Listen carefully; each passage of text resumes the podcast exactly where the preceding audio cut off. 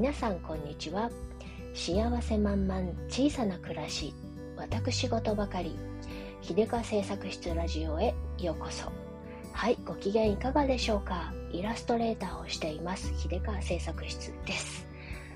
今日は朝からせっせとカレーを仕込みまして、えー、これでも一日の労働は終わったかなと思っております。あのー、ご飯貯金をねするんですけれど、いわゆる作り置きというのかな、えー、ハンバーグとか餃子とかねそういうなんか半分調理したのを冷凍してご飯貯金にして、えー、平日の夜活用したりあとはこうやって朝から仕込んでおくとかってしてですね。夕方ね何作ろうって考えるあの時間がとても嫌なのでそれであの夜ご飯のメニューが決まってないとね朝からなんとなくもやっともやっとするものを抱えて一日を過ごすことになるのでもう大体ね、えー、今日何食べるっていうのをね夜夜何食べるあまあ何食べるっていうか、えー、家族に夜何食べさせるかっていうのを あのもう決めておいて、うん、で自分はねその日の気分で食べたいものを用意するんだけどね。家族に何食べさせるかっていうのはもうあの大体朝決めておいてもうやってしまうかあもう準備ができてる状態にしておくっていうのをねあすると私は気持ちが楽でいられるのでねそういうことをしてるんですけど。ということで今日はカレー。一回カレーこれね朝仕込んだらあと3日カレーかなみたいな感じでね。あの楽かなみたいなね。そんな感じです。でランチは一人で明太クリームパスタ食べようと思っております。今ね明太子好きなんでね。明太子っていうかたらこかな？あの辛くないやつね。たらこが好きなんで。たらこクリームパスタ。ちなみに昨日はたらこマヨのおにぎりでした。どんだけ好きやねんって感じなんですけど、最近ね、たらこたらこしたい気分なもんですからね、え、たらこも単体で食べるとちょっと苦くて嫌なんだけども、マヨネーズとあえたり、クリームに入れたり、あと卵だよね。卵かけご飯 with たらこみたいな感じで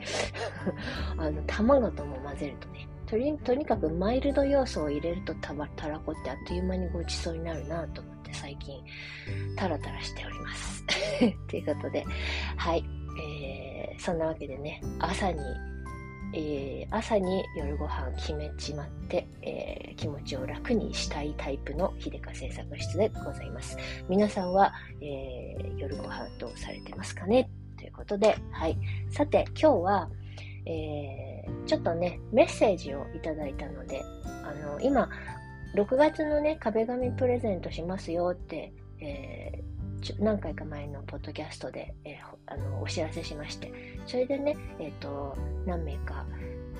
公式 LINE、秀川製作室のね、公式 LINE にお友達追加していただいて、え、ー、と、リクエストくださって、あのどうもありがとうございました。そしてその中のね、えー、お一人からね、とても素敵なそしてちょっと切ないメッセージをいただいたので、うん、ここで、ご了承の本ご本人ご了承のもとねここで読ませていただいてみんなでシェアしたいなと思います。なんかこう人間生きてる分だけの物語が人それぞれにあってそれぞれにそれぞれの深い物語があってそれのね、えー、ちょっとしたあの断片だけれども、えー、共有をしてあの寄り添えたらいいななんて思っていて、えー、ラジオというね間接的なラジオっていうかこれポッドキャストか。ポッドキャストというねこの間接的なところでねえっとみんどこかの誰かとみんなでシェアをしてなんかあ私もそういう気持ちあるなとかね。あそういうふうに思ってる人がいるんだとかねみんな毎日頑張って生きているからね。そういう物語をシェアし合うっていうのもいいかなと思いましてね。是非、えーと、ご一緒ここでね、えー、読ませていただきたいなと思いました。ということとということで早速ねえっ、ー、といただいたメッセージちょっと読ませていただきます、えー、ラジオネームあさみさんからです。ひでかさんとお呼びしていいですか？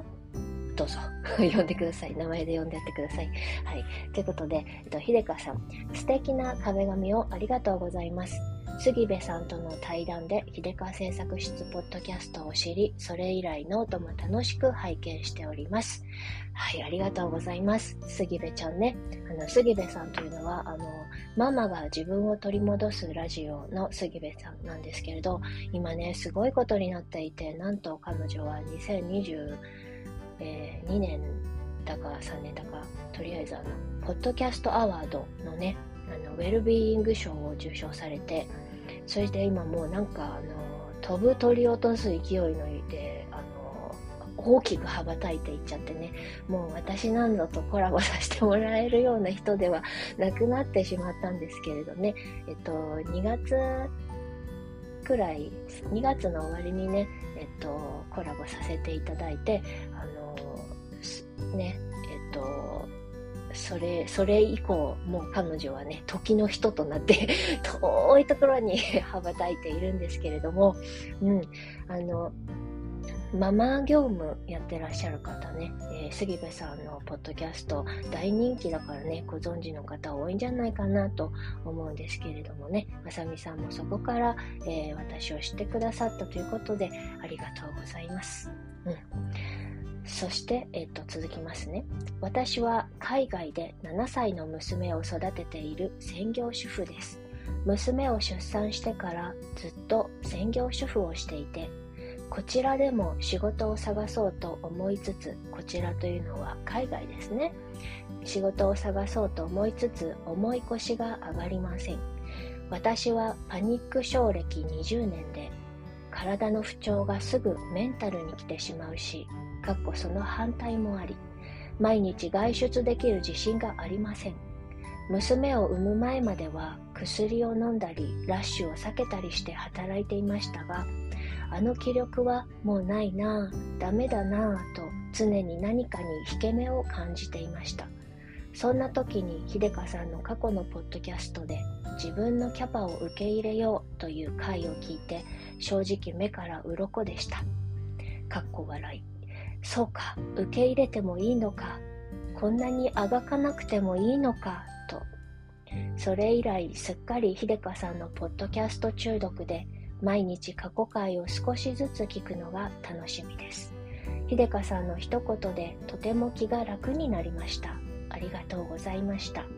自分のためにも在宅ででもあごめんなさい自分のためにも在宅ででもできることを探し探していますがあくまでも自分のため仕事しなきゃと焦らないようにしています。秀香さんの絵も美しくて可愛くて大好きです。今後もご活躍と同時にのんびりな日々のお話も楽しみにしております。壁紙本当にありがとうございましたといただきました。あさみさんどうもありがとうございました。ねちょっと切ないなぁ。てね、すごく嬉しかったんですけどね、えー、切ないなと思ったのはね、私も、あの同じように専業主婦で何もしてない時にね、自分に引け目を感じて、えー、いたんですよね。だからなんかね、この、まあ気持ちが完全にわかるとは言えないんですけれど、同じ体験をしているわけではないのでね、でもなんだかね、こう、みんなどっかかしらこう引っかかるところがあるんじゃないかなと思ってぜひシェアさせてくださいってお願いしたんですけど、うん、なんかあのー、このあさみさんのメッセージを読んでねすごく思ったのはあのー、彼女もね、えー、言ってらっしゃるたように自分のキャパを受け入れようという回を聞いて正直目から鱗でしたっておっしゃってくださったんですけどそうなんだよね。私も実は自分で発見して自分で目から鱗というか、あの、まあ、諦めみたいな気持ちも少し最初はあったんだけど、キャパってもう最初から決まってるから、もうどうあがいたって無理なんだっていうね、えー、ことを思い知らされた時に、もうこれはもう受け入れるしかない。受け入れな、くても、受け入れなかったからって、あの、ね、そのキャパを広げられるわけじゃないからさもう受け入れるしかないとね、思った時に受け入れて受け入れ ごめんなさい。あの言葉が出なくなっちゃった。受け入れて、え、その中でね、えー、最大限自分でできることを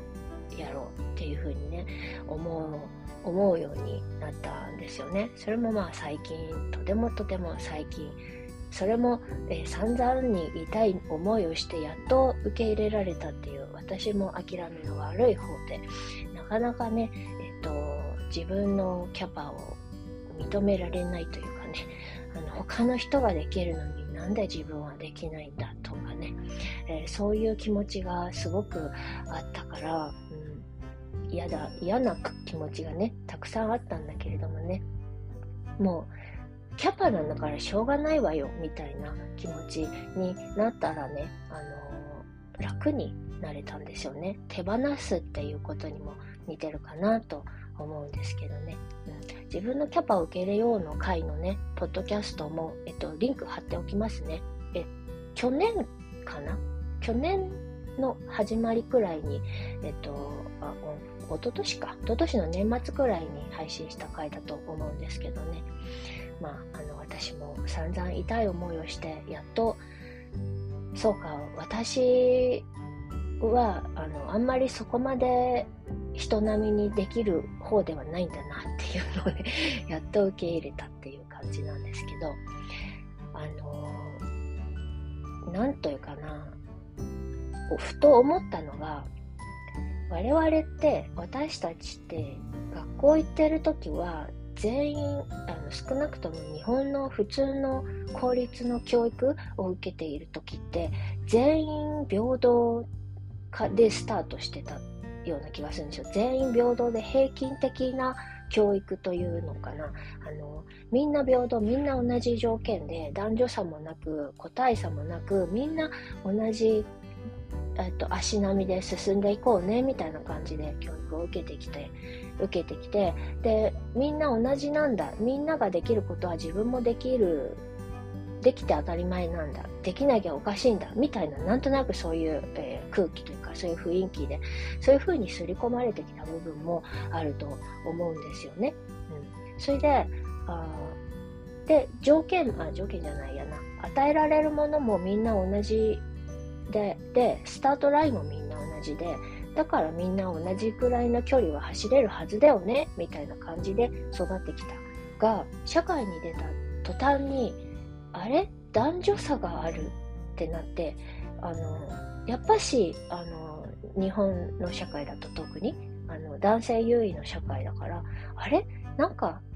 同じスタートラインにいたつもりだったけど最初から男性社員とはちょっと違うところにいるのかも。そういうふうに見られているのかもって気づいてその男女差のね、えー、差別的なことに触れて初めて、えー、世の中不平等なんだみたいなねことに気づきそしてさらに、えー、ならば、え男男性と女性で違うっていうのならば女性同士の中だったら、えみんな同じだからみんな同じぐらいできる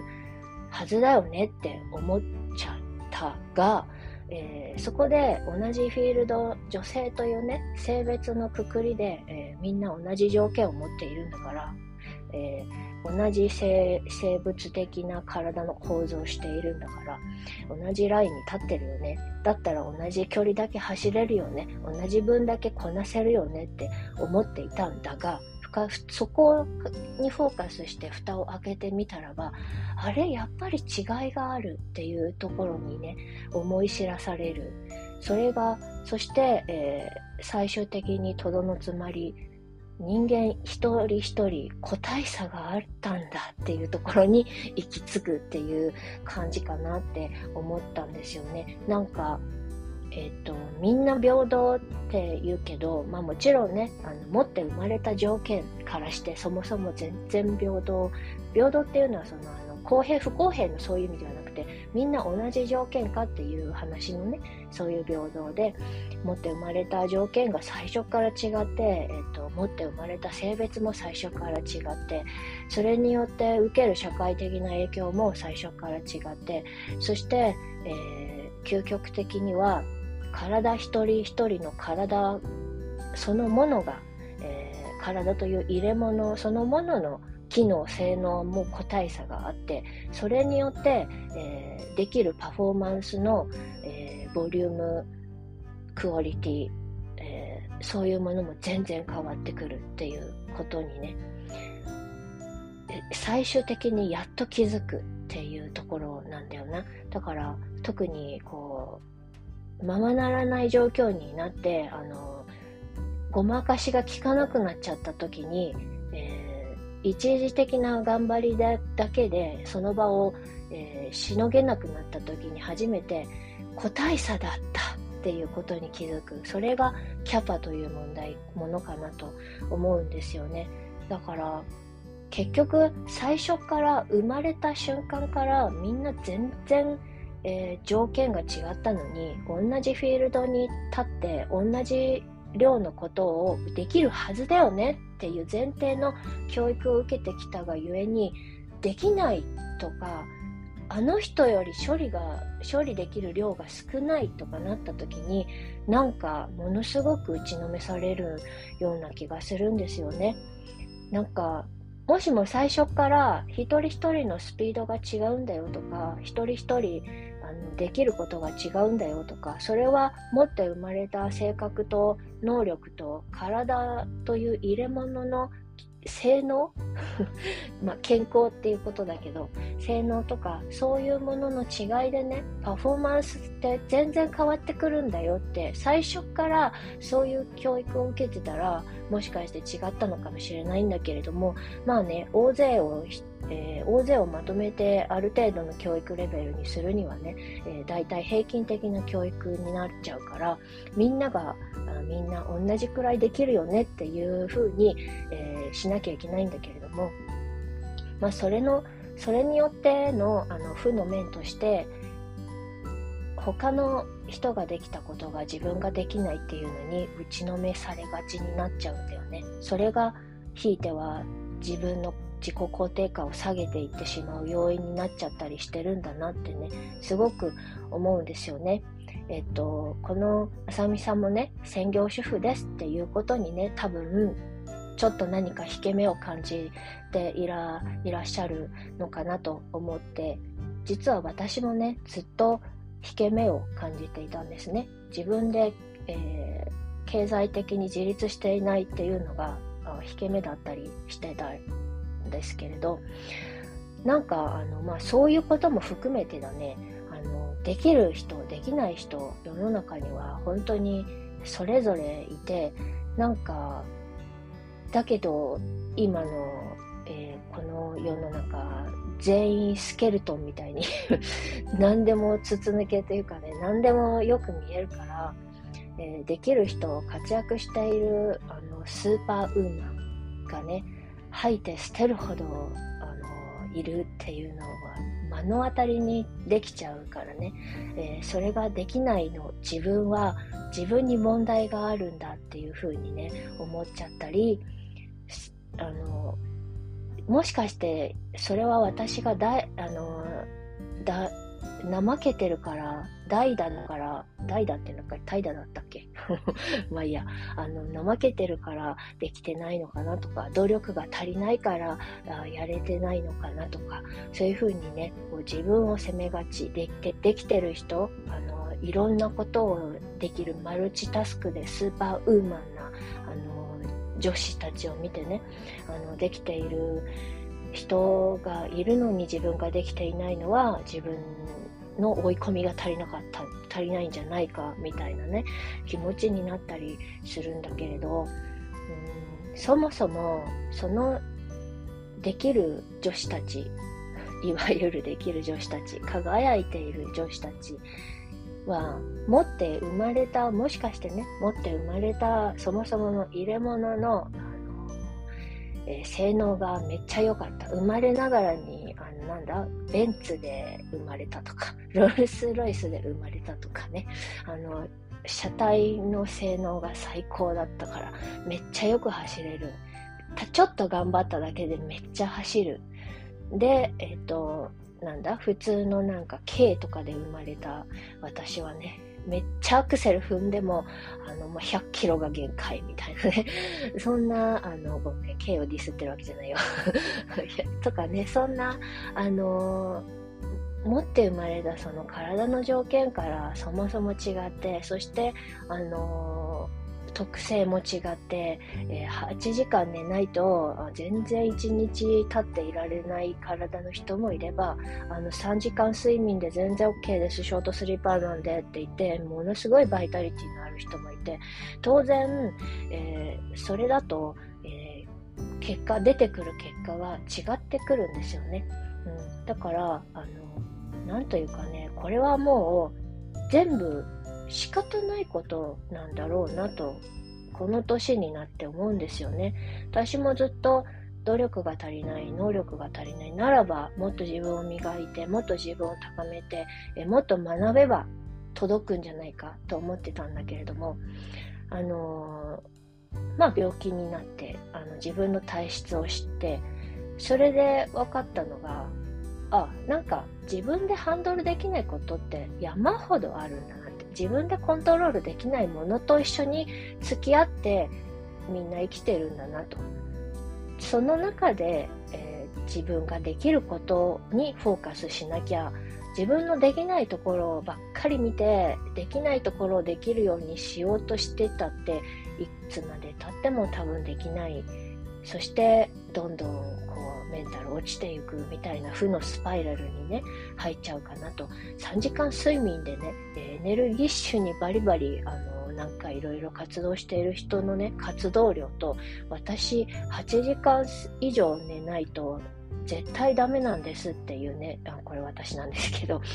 私の体とではね、あの、起きている時間さえ違うし、そしたら処理して、えー、出した結果の量も質も違うし、これはもう、あの、しょうがないんですよ。もう、私、ロールスロイス乗って生まれてこなかったからしょうがないかなと。もうこれはもう私、K で頑張るしかないんだから、もう K のメンテナンスをね、まめまめにして、あの、K は K なりの良さを発揮してですね、小回り聞くところをね、あの、スイスイとね、えー、ちっちゃな世界で、あの、いい感じに、えー、満たしていければ、まあ、それで、あそれが、それができたらもう十分なんだなと。えー、ロールス・ロイス級のパフォーマンスをね、えー、出そうなんだね。最初から無理でしょと。なんかね、え、諦めなければ夢は叶うとかね、なんかあの、とかっていう、そういうあの風潮もね、えあったりしたけれど、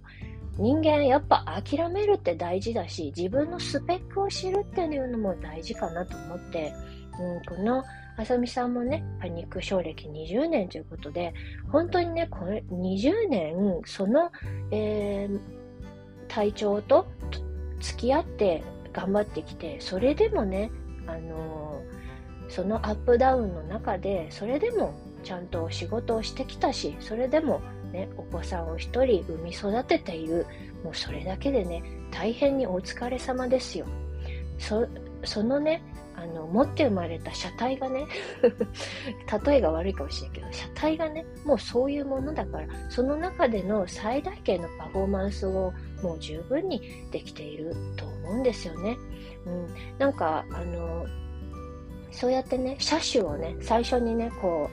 う、スペックとしてこう出せたらね、見てわ、見てわかるようにね、このスペックで、この、あの、あの、馬力ですっていうのをね、最初からこうみんなね、あの、表面に出せたらね、わかりやすくて、あ、この馬力でこんだけ頑張ってるんだからすごいですねっていう、そういう風な評価がね、できるんだけど、悲しいかな。人間っていうのは表面的にはみんな同じようなあ体つきなのでね、うん、ど、どの方がどの馬力で馬力を出せるあのボディを持ってるのか わからないからね。あのできる人とできない人の差はその人の努力の問題とか能力のせいだとかっていう風にね思いがちなんだがもうね持って生まれた車体キャパだよね。キャパがあどれくらいかっていうものにもう大きく左右されているのでね、えーと、世に出ている、えー、すごい人は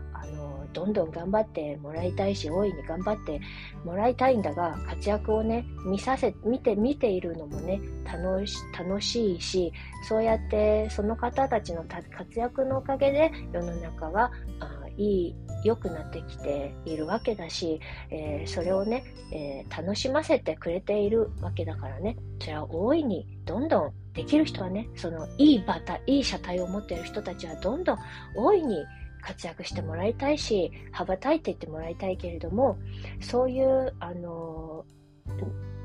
高級ハイスペックで生まれてこれなかった場合には、それ、あの、ごめん、ちょっと言い方も悪いかもしれないけども、まあ、あの、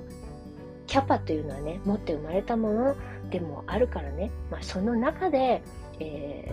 ー、幸せなパフォーマンスができるように工夫していけばいいと思うんですよね。うん、なんか、みんな違うっていうことを最初に誰か教えてくれたらよかったのになってね、あの、最近すごく思うんですけど、あの、まあ、今の子供たちはね、まあ、それぞれ個性が大事みたいな風に、えっ、ー、と、言われて始めているから、だいぶ変わってきているのかもしれないけど、やっぱり私の、あの、育ったと時の時代とかっていうのは、やっぱりなんかね、できる人を見習ってとか、こう、なんというかね、あの、できない人はできない人のも問題だみたいな、なんというかね、そういうのが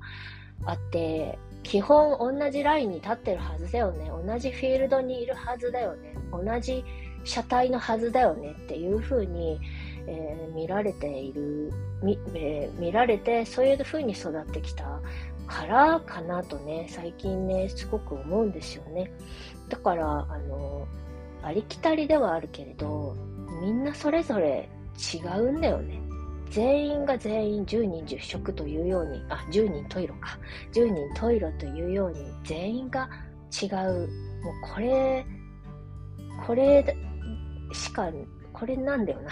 とね、思うんですよね。だからなんか、あの、もちろん夢を持つことはいいことだけれども、なんか、それが叶わなかった時に自分の問題だって思わなくていいと思うんだよね。なんかもう、あ、そう、もうなんか無理なものはしょうがない。しょうがないから、あの、私ができることっていうのが一番良いかなと。うん、私も、えっと、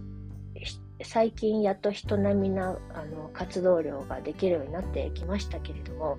まあ私の中ではね、もうこれは本当にミラクルというかすごいことだと思っていて、えー、なんかね、あのー、他の人と比べたら本当にまだまだなところがたくさんあるんだけども、多分もう私の持ってるこの、えー K K ではね、この車ではね、もうこれで十分あの満足よく頑張ってるなと、自分の体。本当によく頑張ってるなと思うのでね、その、あの、こんだけ頑張ってくれてる体をね、えっと、大事にしながら楽しく暮らす、これがもう全てかなという感じがするのでね、うん。なんかね、そう、自分のキャパを受け入れようっていうのはとても大事だし、キャパを知るっていうことがね、まずとても大事かなと。で、キャパを知ってね、ショック受けるかもしんないし、あの、なんか、ね、切ないかもしんないけど、でももうなんか、仕方がないからね、うん、本当に、それでもできてることをフォーカスしたら、割とすごくないかって気づくんじゃないかなと思います。あの、ロールスロイスじゃない、ロールスロイスのことよく知らないけど、なんかね、めっちゃ走れるスポーツカーでさ、あの、がさ、なんだ、あの、そういうところ、すっごい高速で走れるのがさ、普通じゃん？でも K がさ、めっちゃ走れたらさ、うわ、すごいってなるでしょ。で、結果、あの、スポーツカーに負けてもさ、あの、その条件との、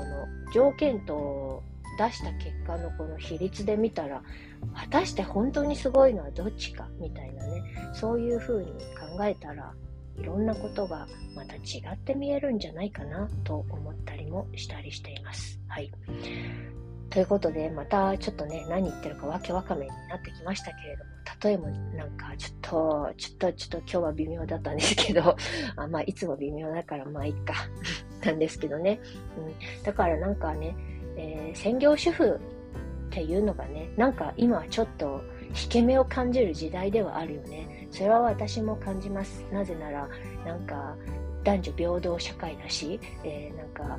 働くママが輝く世界みたいな風になってきているしそうなるとなんか働かないママはなんかいけないのかみたいな感じにもなるしでもそうじゃなくて、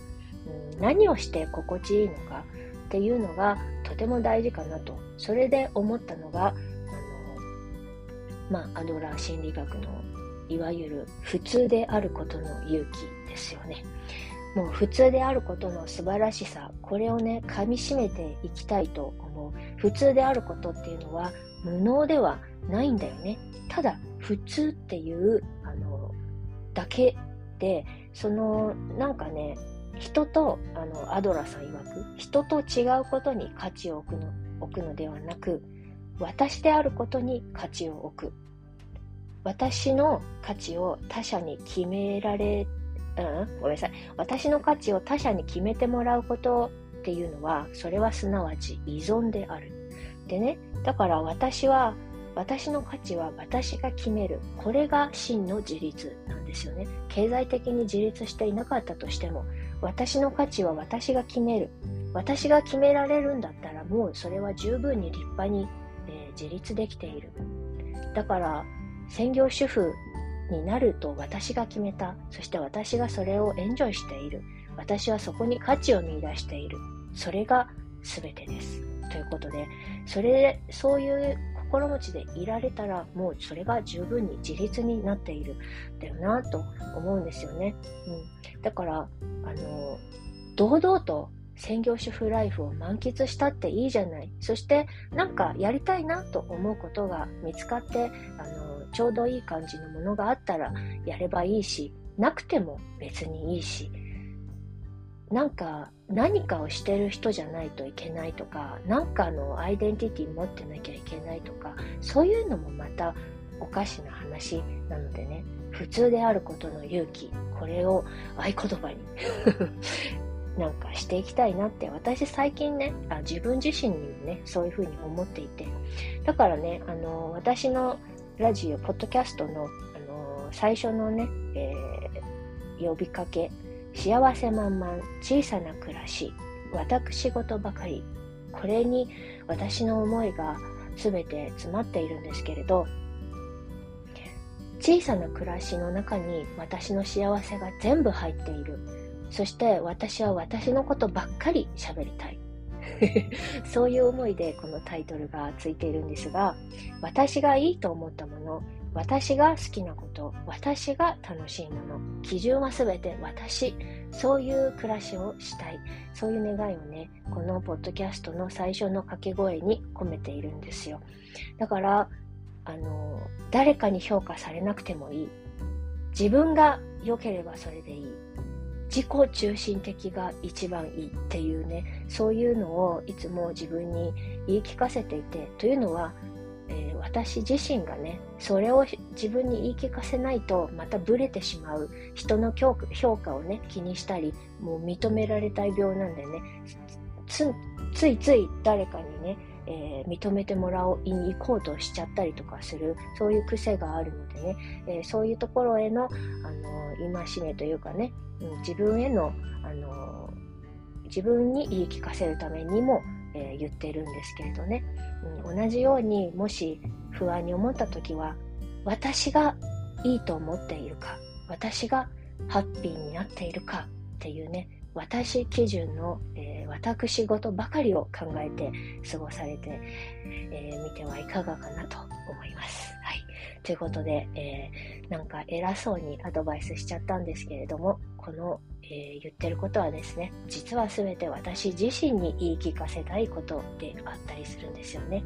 みんなね、あのー、ブレると思うんだよ。不安になったりね、自信がなくなったり、気分が落ちたりすると思うんだよ。そういう時にね、えっ、ー、と、誰かの声を聞いて励まされるってことは、えー、往々にしてあると思います。でね、このラジオはいつも私のことばっかり喋っていますけれども、こうやって、えっ、ー、と、リスナーさんのね、えー、持っている物語をシェアして、えー、みんなで寄り添うっていうのもいいかなと思うので、何か、え心の中に、え満たされないものがあったり、不安なものがあったり、何か、え聞いてもらいたいことがあったりしたら、どうぞ、えー、秀川製作室でよければ、あの、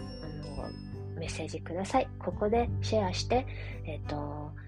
きっと多分同じように不安に思ってらっしゃる方がいたり、えー、嫌な気持ちでいたいたりする方がいたりね、寂しい思いをしている方がいたりすると思うんですけれども、そういう、えーと、方々がね、聞いて、えーとえー、私もそういうふうに思うなとかね、こう寄り添ってもらえてるなって思ったりとかね、こうなんていうかね、あのほんのり、ほんのりかすかにつながってる感じみたいなのをね、えー、体験してもらえたらいいなと思うし、えー、自分の心の中で悶々としていることをね、えー、外に出すって結構いい、いい、いいことだと思っていて、うん私がポッドキャストをしているのも、ある意味自分のメンタルケアというか